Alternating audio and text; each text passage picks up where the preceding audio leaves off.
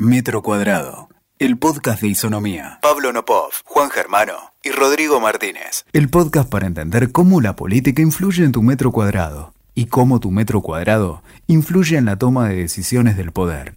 ¿Cómo están? Soy Pablo Nopov y este es otro episodio del podcast del primer metro cuadrado.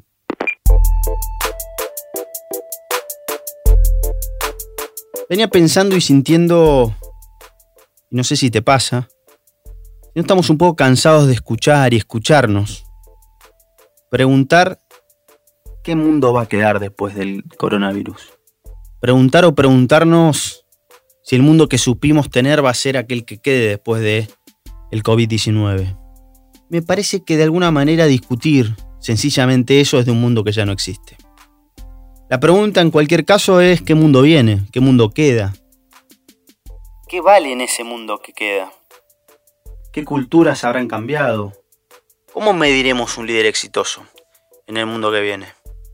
Y me da la sensación que ya no hay que preguntarse si el mundo va a cambiar, porque esto no es una crisis solo sanitaria, es una crisis sistémica, que contiene dos grandes elementos.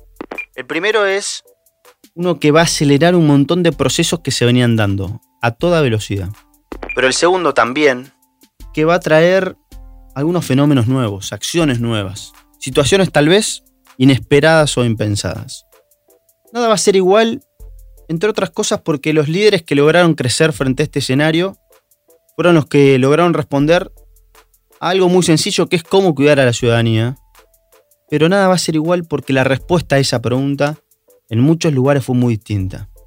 En algunos lugares hasta fue la aceptación de menos libertad, de menos democracia, de menos instituciones, o por el contrario de más Estado, de más presencia. Ser líder en este mundo, el mundo coronado, y especialmente en el mundo que viene, puede presentar nuevas reglas, nuevos temores, nuevos anhelos, nuevas emociones. En el mundo pre-coronavirus, y lo hemos dicho aquí, a las incertezas intentamos ponerles algunos elementos de largo plazo. Ahora, frente a estas pandemias, ¿tendrán tanto impacto los pedidos de largo plazo? Puede ser un cambio de hábitos no solo inconmensurable, sino inédito. Los dilemas del mundo que viene también pueden ser otros. ¿Son las instituciones las que sirven para cuidar a los países de líderes desenfrenados o son un escollo para líderes que tienen que tomar decisiones rápidas, poco populares y hasta a veces contradictorias con lo que ellos dijeron en la campaña en la que fueron electos. ¿Quién nos cuida más? ¿Las instituciones que defienden la historia o los líderes que nos defienden en este momento? Y de si defender la libertad afecta la posibilidad de vivir, los que se apuran son ansiosos o son pioneros.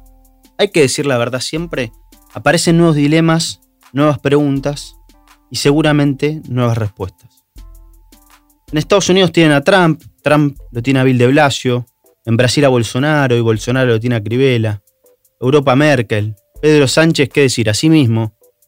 Todo se compara con mucha velocidad cuando tal vez no todo es tan comparable. El coronavirus es como que les dio a muchos la posibilidad de encontrar un rol, un significado, la botonera. Y otros parece habérselos quitado. En la Argentina, nuestro país, este presidente no es aquel que asumió hace solo algunos meses. Tomó total centralidad y entendió cuál era su rol. En Chile, Piñera logró encauzar un poco más su presidencia después de aquella primavera árabe que había tenido y que desencadenó en un plebiscito. La situación en México con su presidente es sencillamente un conjunto de vaivenes, dudas, sin, dejar una huella clara.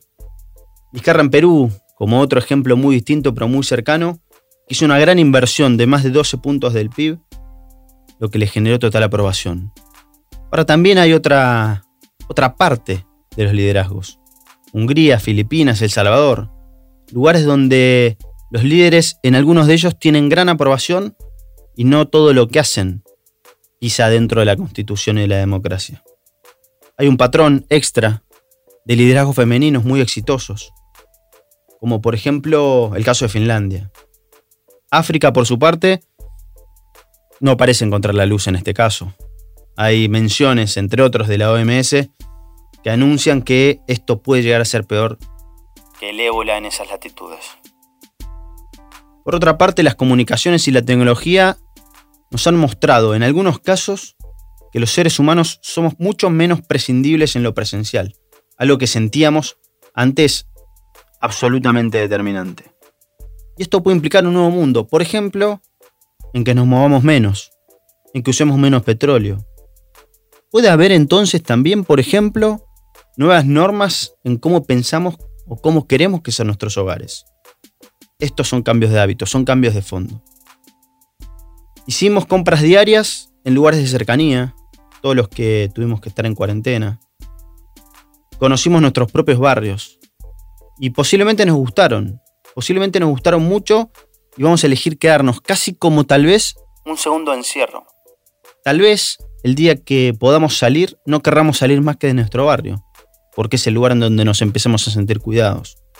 Tal vez el barrio no nos gustó y busquemos otro, pero sin lugar a dudas hay un cambio de hábito en esta idea de lo local que empieza a imperar o que ya había empezado a imperar mucho tiempo antes. Nada va a ser igual porque ya llevamos un largo tiempo discutiendo esta idea de la información, la mala información y las fake news. En algunos lugares, por ejemplo, se ha pedido solo la información oficial, Curiosamente aún, cuando también se desconfía de ella. Nada va a ser igual. Esta pandemia también nos ha mostrado que no siempre necesitamos intermediarios. Ni para comprar para comer, ni para entrenar, ni para aprender un idioma, y así mil ejemplos más.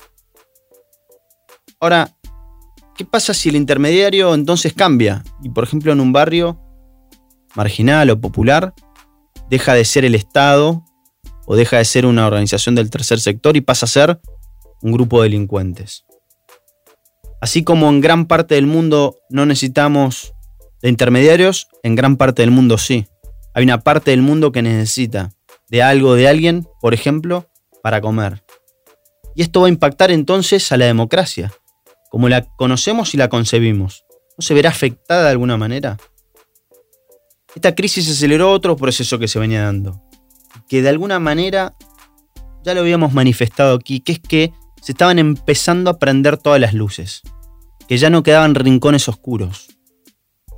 El gran tema es que de alguna manera el COVID prendió un gran reflector.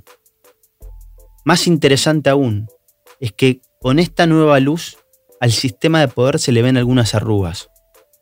Pero aún más interesante, todavía, es que gran parte del sistema cree tener la perilla para poder apagar ese reflector y sin lugar a dudas ese reflector va a quedar prendido para siempre.